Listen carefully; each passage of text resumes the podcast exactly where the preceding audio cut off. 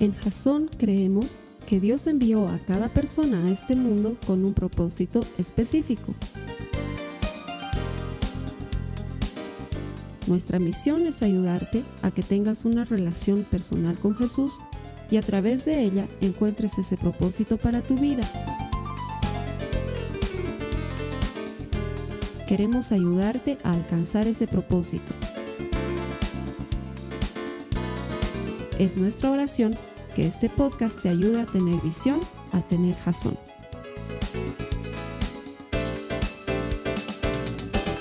Bueno, quiero darte la bienvenida a ti que te conectas en línea a Jazón. Bienvenidos a todos los que vienen cada domingo. Como siempre, es qué gusto tenerlos aquí. Me he dado cuenta que las últimas dos predicas no les he dicho que le digan al de su lado qué bueno que viniste a la iglesia. ¿Por qué no aprovechas para decirle al que está a tu lado hoy qué bueno que viniste a la iglesia? Porque eso muestra que te has preocupado por venir hoy. Te hubieras podido quedar en tu casa, en camita, estaba nublado, pero estás aquí.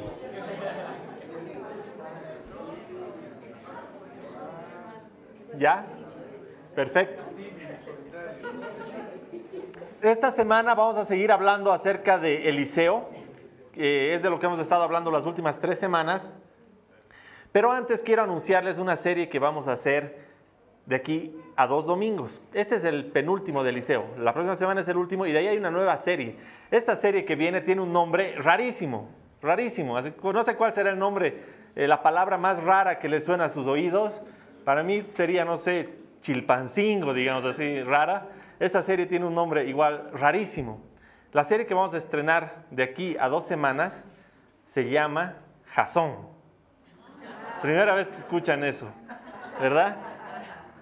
O primera vez que lo vamos a escuchar como una serie, como una serie completa de varias semanas. Pero ¿de qué podemos hablar cinco o seis semanas acerca de Jasón? De muchas cosas. En Jasón creemos que todos tenemos un propósito. Que Dios nos ha dado un propósito. Vamos a hablar de eso. Vamos a hablar de por qué creemos y por qué cada vez les decimos que todos tenemos un propósito. Vamos a hablar de lo lindo que es tener Jasón de lo útil que es tener jazón.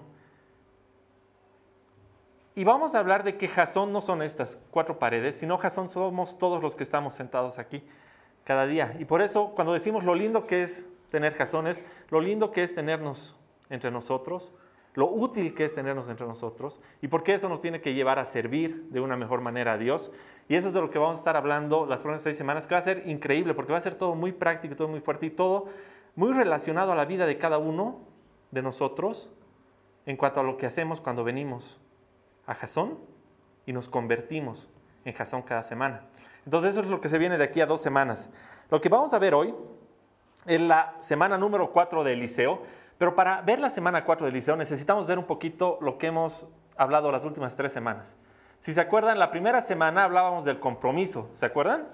Y cómo el compromiso era un grave problema hoy en día porque la falta de compromiso hace que nuestra sociedad hoy tenga problemas gravísimos. La gente ya no se compromete, no cumple lo, que dice. Y veíamos cómo Eliseo, cuando Elías viene y lo llama, se compromete, lo deja todo y se va con él.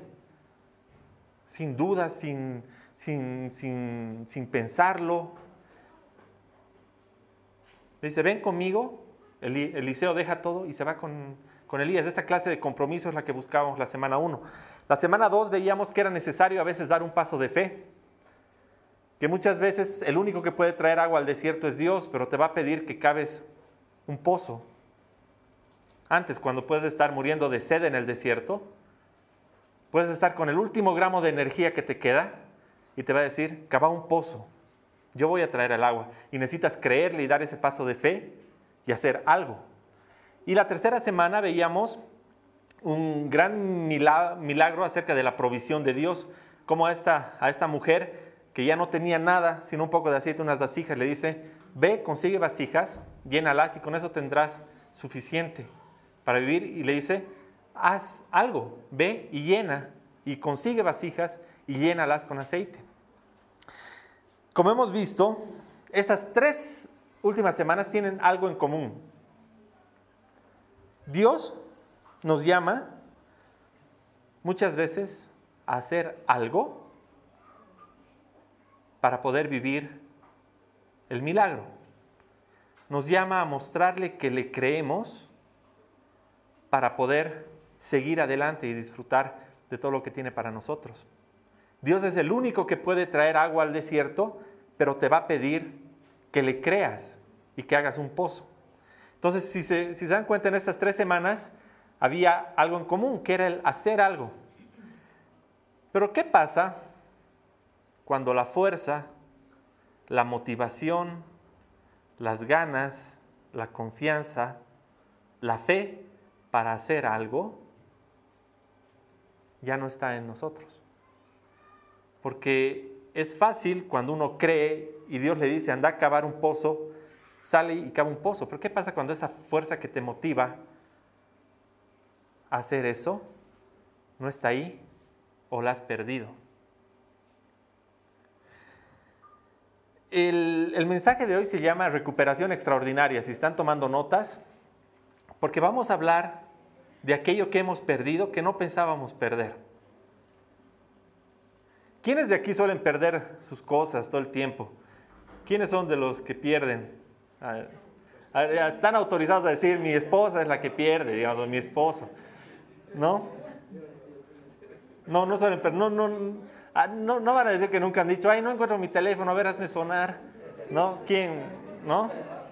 Típico, o sea, solemos perder cosas. Yo, yo no suelo perder muchas cosas, pero hay algo que pierdo toditos los días, todos los días.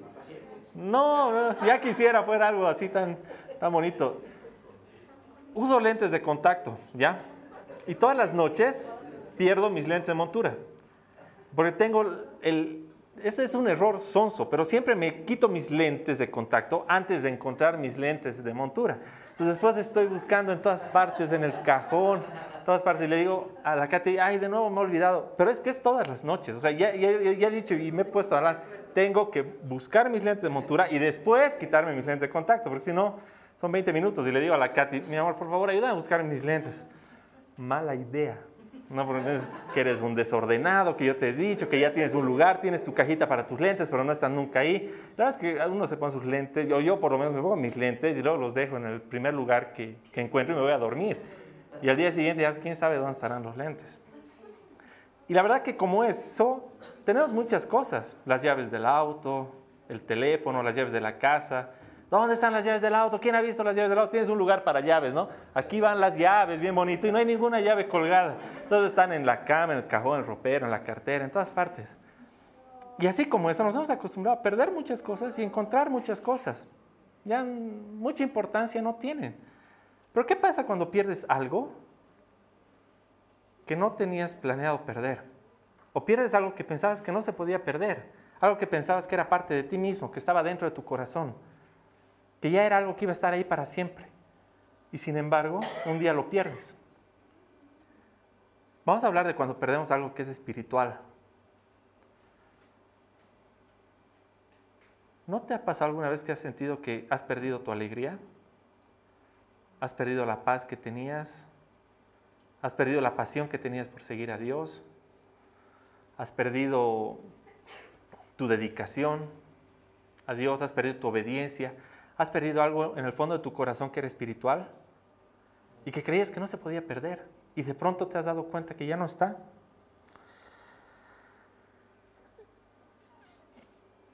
En Segunda de Reyes 6 hay una historia muy bonita acerca de un milagro de Eliseo, que es del que vamos a estar hablando hoy. Está en las notas de su Biblia ahí. Si no tienes una Biblia a mano, te invito a que hagas clic en el banner que aparece aquí abajo. Eso te va a mandar una Biblia en línea donde vas a poder leer toda esta historia. Les cuento un poco qué dice la historia de Segunda de Reyes 6. Estaba Eliseo reunido con, su comunidad y los de su comunidad le dicen, ¿sabes qué, Eliseo? Ya no entramos aquí, somos muchos. ¿Por qué no vamos al Jordán, talamos unos cuantos árboles, nos volvemos cada uno con un árbol y hacemos un lugar más grande donde nos podamos reunir. Entonces les dice, buena idea, vayan. Y los, los de su comunidad le dicen, vamos contigo más, acompáñanos. Y Eliseo dice, bueno, vamos. Y en eso uno de los chicos está talando un árbol. Imagino seguro haces con toda fuerza para jalar y el hacha pues se va volando y se cae en el río. Y ese rato este chico dice, maestro, he perdido el hacha. Y era prestada, no era mía. Entonces agarra Eliseo y le dice, ¿dónde la has perdido? Y dice, se ha caído ahí.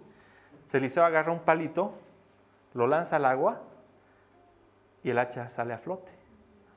Entonces Eliseo le dice, agarra el hacha y sácala del agua.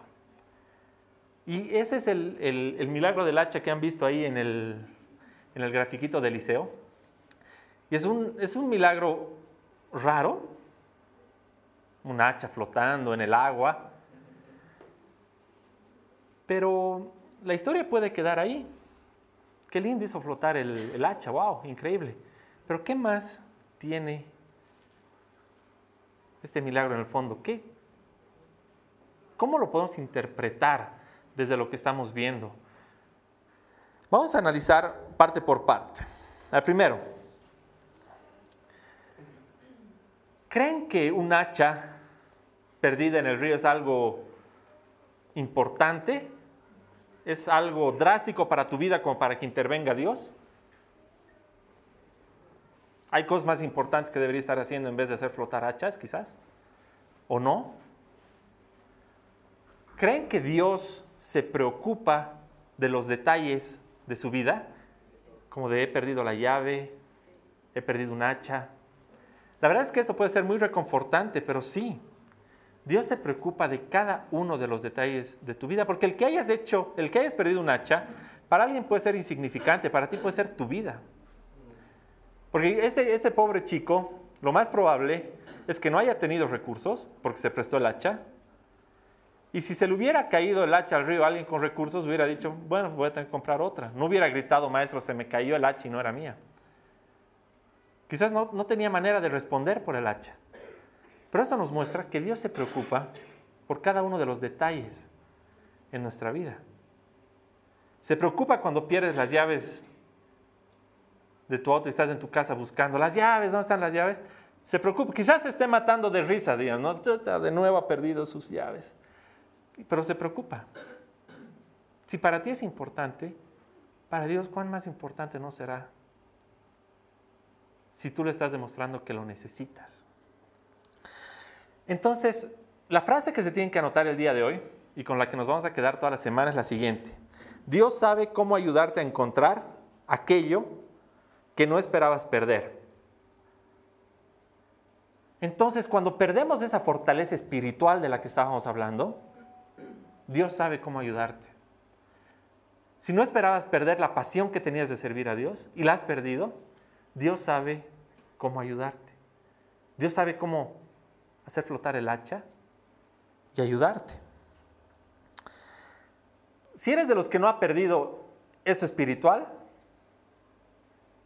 súper, me alegro muchísimo por ti de verdad, porque eso muestra que tu relación con Jesús está viva, está ardiente, está en tu corazón. Pero si la has perdido, no te sientas mal. A todos nos pasa. Todos podemos perder ese fuego que llevamos dentro. No es algo que dices, uy, yo lo he perdido, mejor no diré nada en la iglesia porque me van a mirar chueco. Todos podemos pasar por eso.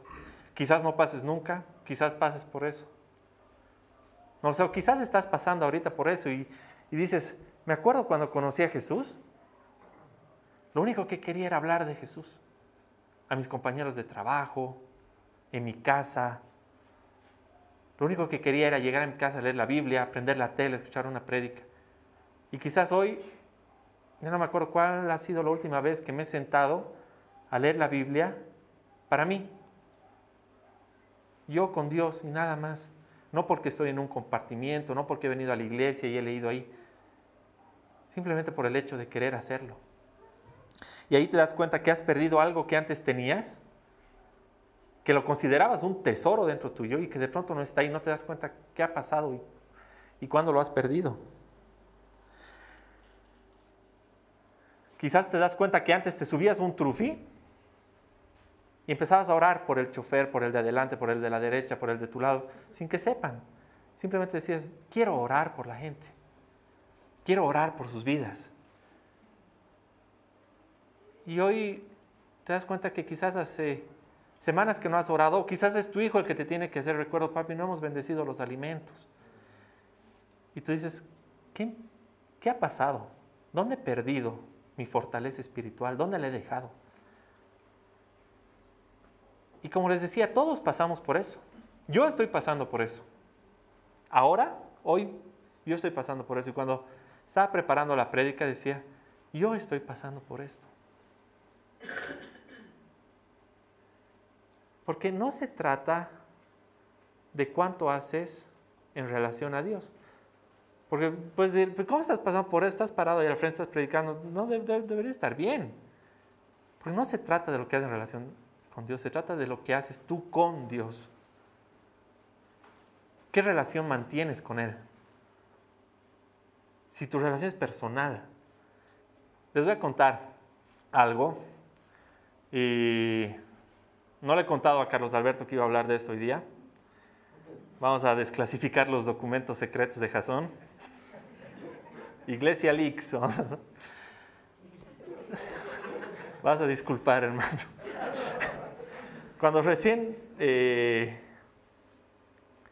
estábamos armando Jason, yo estaba, yo no tenía fuego dentro, me tenía un incendio de, de pasión por, por la palabra de Dios. Y a todo lo que veía, yo quería decir, aquí podemos llevar la palabra, aquí podemos hacer esto. Y así fue de cierta manera como empezamos todo este ministerio de misiones digitales. Empezamos primero grabando en una computadorita así chiquita todos los compartimientos bíblicos, porque ni siquiera había iglesia, eran compartimientos bíblicos y era todo lo que había. Y empezamos grabando ahí para después de hacer un podcast y luego hicimos el podcast y luego hicimos la página web para, para, que la gente pueda encontrar el podcast y luego dijimos, y bueno, ya, ya que estamos grabando el audio, ¿por qué no grabamos también el video? Y empezamos a grabar el video y después poníamos el video en la página web, poníamos el podcast en la página web y luego dijimos, ¿sabes qué? Necesitamos una cuenta de Facebook y abrimos una cuenta de Facebook y en la cuenta de Facebook podíamos mandar los mensajes de, de la palabra que queríamos y luego dijimos, también abriríamos un Twitter y teníamos un Twitter y ya teníamos muchas cosas. Y luego dijimos, ¿por qué no hacemos una iglesia en Internet? hicimos una iglesia en internet y no era que lo hacíamos solo los dos, o sea, lo hacíamos entre todos y todos participaban porque, por ejemplo, para la iglesia en internet me acuerdo que hicimos una capacitación para enseñar qué es lo que era ser un voluntario en línea. Hicimos, entre, entre varios nos pusimos de acuerdo para traducir todo un manual de, de servidor en línea al español, del inglés, para que todos lo puedan leer, los que iban a participar. No sé cómo hizo el Julio César, pero consiguió licencia para que usemos gratuitamente todos, eh, casi los videos de música cristiana de casi todos los artistas que te puedas imaginar en el, en el sitio, hacíamos realmente cosas hermosas y hacíamos muchísimas cosas y todos trabajamos juntos. Y un día encontré un mundo virtual, por así decirlo, que se llama Second Life. ¿Alguien conoce Second Life? Es un mundo paralelo, pero virtual, digamos, donde tú agarras una personalidad te conviertes en alguien, te pones un nombre y vas a vivir a ese mundo y todo opera por internet. Y es un mundo súper desarrollado porque puedes ir al parque, puedes ir a la cafetería, puedes ir a una discoteca, hay el parque donde están los hippies, el parque donde están los fresas, hay, de todo, digamos. Y tú como jugador de, de ese juego puedes construir tu discoteca, armar tu discoteca, comprar un terreno, poner tu discoteca ahí y empezar a cobrar entradas a la gente que va a entrar a tu discoteca. Entonces hay la discoteca de moda, la que no es de moda, la que ya quebró, la vieja, la nueva. Y hay gente que vive de eso. Creo que hasta Starbucks tiene una franquicia ahí y tú puedes poner tu franquicia, le pagas a Starbucks, pones tu Starbucks ahí en, en el mundo virtual y la gente va ahí a tomar café y vive ahí. Cuando vi eso dije, aquí tenemos que poner una iglesia. Si hay discoteca y Starbucks, ¿por qué no va a haber iglesia? Y le dije al Carlos Alberto, ¿y pondremos una iglesia en Second Life? Solo Carlos Alberto me, podía responder así, me dice, ya, yo, yo más, yo te ayudo, ya pongamos. Entonces adquirimos identidades secretas y empezamos nuestra misión secreta. Nadie sabía, ¿no? O alguien sabía de la idea de conquistar Second Life para Cristo, ¿no? Bueno, no voy a develar el nombre secreto de Carlos Alberto para cuidar la fuente. Yo era Joselito Noriega. A mí no, Y nos metimos ahí, ¿por, por, ¿por qué? O sea, porque teníamos ese fuego ardiendo dentro nuestro de querer compartir la palabra de Dios. Teníamos esa pasión. No nos fue bien en Second Life porque en esa época el Internet era todavía peor de lo malo que es hoy en día aquí. Entonces entrábamos y teníamos que esperar 20 minutos a que el hombrecito dé un paso, ¿no? nosotros, entonces no íbamos a llegar nunca a armar nada, era, era terrible, requería mucho internet y al final dijimos, no, no se puede, pero lo hacíamos porque estábamos ardiendo de pasión. Pero ¿qué ha pasado con el tiempo? Y ahora ese ya es mi caso personal. ¿Qué ha pasado con el tiempo? Hemos seguido administrando que la página de Facebook, el Twitter, el podcast, los videos, tantas cosas que en el pasar de los años para mí se ha empezado a volver una rutina. Y me he dado cuenta que ya no abría la Biblia si no era porque estaba preparando un compartimiento o estaba preparando una prédica o porque alguien me había preguntado algo. No estaba orando, sino era que estaba orando en la iglesia un domingo o estaba orando en un compartimiento o en una sesión en línea. Estaba haciendo muchísimas cosas, todas relacionadas con Dios. Pero yo, yo, con Dios, no tenía una palabra en meses. Y de pronto estaba vacío vacío, vacío. Ese fuego que tenía, que nos llevaba a hacer locuras como esas, ya no estaba. Yo decía, ¿qué ha pasado? ¿Por qué he perdido eso que tenía? Y pensé que no se podía perder. Y la verdad es que la única manera de perderlo es porque has abandonado tu relación con Jesús, la tuya, la propia la que cultivabas cada vez que ibas a un compartimiento y que desde que has dejado de ir al compartimiento, ya ni siquiera ese día la, la cultivas. La que cultivabas cuando llegabas a tu casa y en la noche ya abrías tu Biblia y tenías 10 minutos, 15 minutos de estar solos tú con Él. O de oración en las mañanas, que ahora lo has ido dejando. Estoy seguro que ha pasado quizás algo en tu vida, si estás viviendo por esto, que te ha hecho sentir que has perdido esa tu fortaleza espiritual. Quizás estabas muy bien y de pronto has empezado a salir con una persona que en vez de acercarte a Dios, te alejaba de Dios. Has empezado a tener relaciones que en vez de edificarte, te estaban haciendo daño y de pronto te has dado cuenta, uy, dos meses que no leo la Biblia. Y quizás esa es la manera bonita de darte cuenta. Porque pueden, haber sacudidas mucho más fuertes que te dicen, oye, estoy pasando por un problema terrible y ya no tengo la fortaleza que tenía antes en mi corazón para pasar por esto. Ya no tengo la fe que tenía antes en mi corazón para salir de esta batalla. Y te preguntas, ¿por qué? ¿Por qué? ¿Por qué no tengo? ¿Qué ha pasado? Y recién te das cuenta que ha habido algo que te ha estado alejando de esa relación con Dios. Quizás te has metido en tu trabajo a fondo. Has descuidado tu fortaleza espiritual y quizás la fortaleza espiritual que tenías era la que estaba manteniendo tu matrimonio a flote. Y de pronto tu matrimonio tiene problemas y tú dices, ¿qué ha pasado?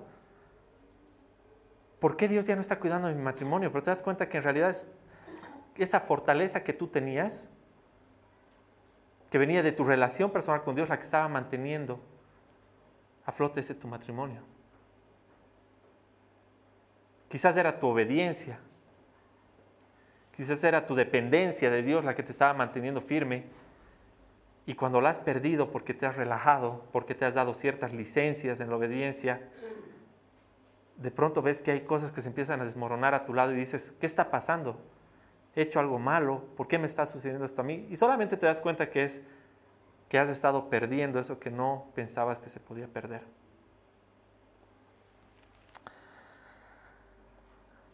La buena noticia es que hay esperanza, que es algo que puedes recuperar, que es algo que Dios va a poner frente a ti y te va a decir, toma tu hacha que habías perdido y la puedes recuperar. ¿Se acuerdan de la frase al principio? Dios quiere ayudarte a recuperar eso que creías que no se puede perder. Hay dos maneras en las que podemos recuperar aquello que hemos perdido en lo espiritual. Primero, y esto es muy importante, tenemos que ser honestos con nosotros mismos acerca de dónde lo hemos perdido. Porque no vale la pena que nos engañemos, porque en el fondo de tu corazón tú sabes que hay una relación que te está haciendo daño, tú sabes que el exceso de trabajo te está haciendo daño, tú sabes que tu falta de obediencia te está haciendo daño, o sabes que tu falta de, oración, de palabra, de Dios, de Biblia te está haciendo daño. Sabes en el fondo qué es eso que te está alejando cada día en tu relación personal con Jesús. Tú sabes por qué son ya tres semanas que no has orado solo. ¿Por qué? Porque estabas muy cansado, no tenías tiempo, llegaste muy tarde a tu casa. ¿Por qué? Tú sabes en el fondo qué es lo que está pasando contigo. Y tienes que ser muy honesto contigo mismo para saber dónde poner un alto y dónde decir basta a eso que te está alejando de Dios. Yo lo perdí por rutina. Se me convirtió en trabajo. Es decir, los lunes hay que preparar la iglesia en línea, los martes hay que preparar el compartimiento, los miércoles la página web, algún domingo hay que predicar. E-, era mi tarea, era lo que yo tenía que hacer, pero no era parte de mi relación con Jesús.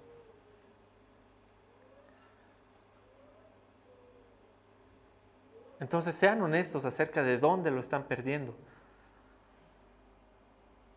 Tómense un tiempo para pensar y decir, ¿qué me está afectando tanto que estoy perdiendo mi relación personal con Dios? ¿Qué puede ser más importante que te lleve a perder tu relación personal con Dios? Y luego de que hayas hecho ese paso uno, haz el paso dos. Pídele ayuda a Dios. Muchas veces decimos, uy, yo quisiera orar, pero ¿sabes qué? Mi fortaleza espiritual está por los suelos. Cuando tenga fortaleza espiritual, voy a orar. O cuando tenga fortaleza espiritual, voy a creer que Dios me puede ayudar. Pero es al revés. ¿Quieres fortaleza espiritual? Ora. ¿Quieres fortaleza espiritual? Anda a leer la palabra.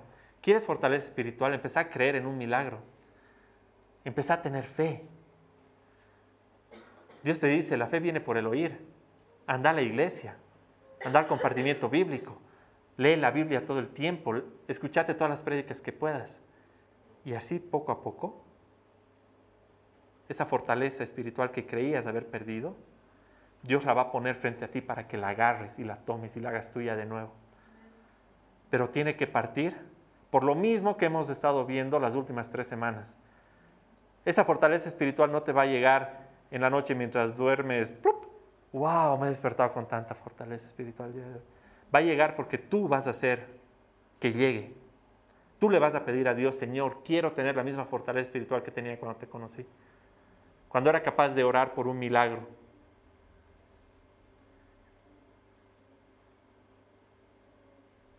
Busquen ese momento de intimidad con Jesús.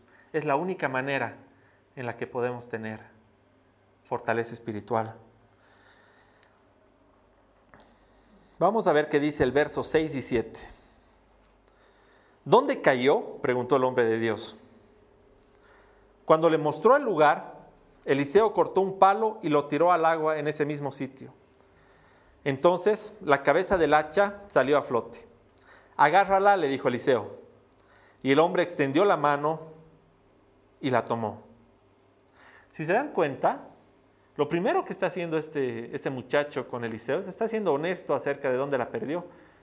Porque hubiera podido decirle frente al problema que él sentía, no sé, estaba ahí, yo, yo la dejé ahí y ya no está.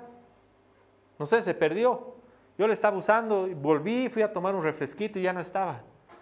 Pero no, él, él, él es honesto con Eliseo y le dice, la perdí en el río. Y está ahí. Es honesto con el problema que tiene.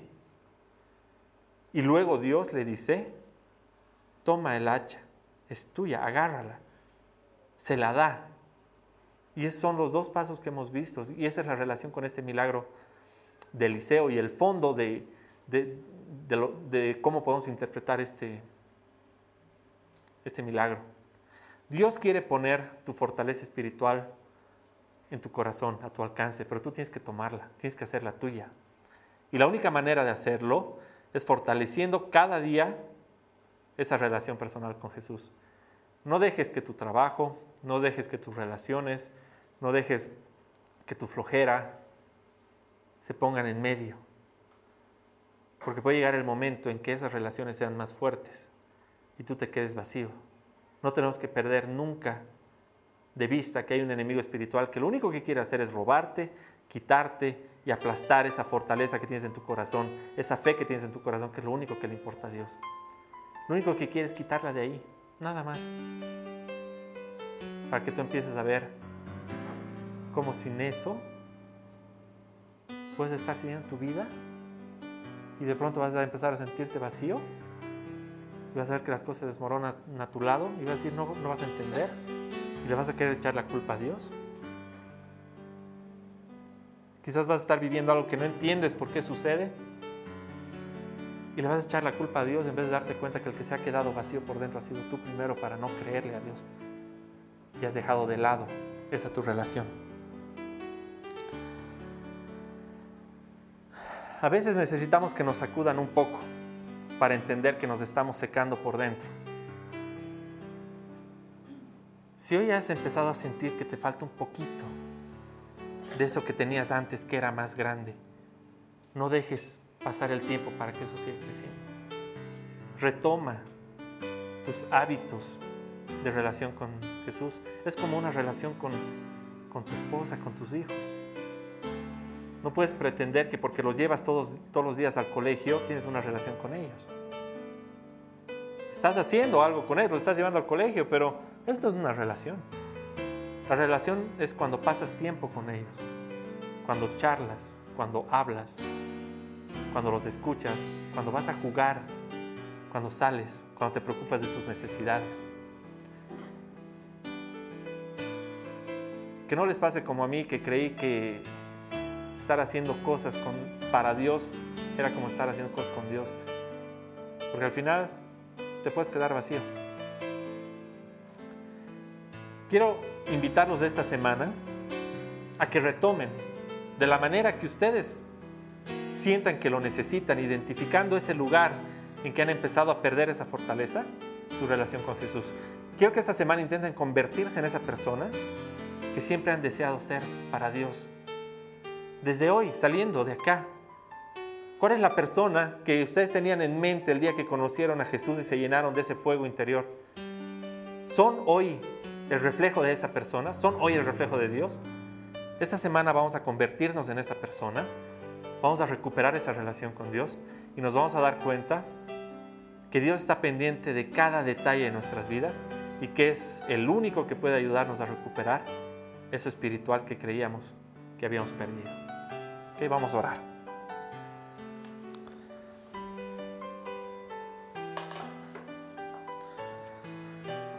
Señor, queremos darte gracias por todas las segundas oportunidades de acercarnos a ti que nos das, Señor. Sabemos que a veces nos alejamos, que a veces nos secamos por dentro, que a veces confundimos qué es lo que necesitamos hacer para estar cerca tuyo, para tener una relación contigo, Señor. Pero te damos gracias porque siempre vienes a darnos un abrazo con una segunda oportunidad para volver a acercarnos a ti, para volver a decirte cuánto te amamos y para volver a poner en orden y en esa perspectiva correcta todas nuestras prioridades.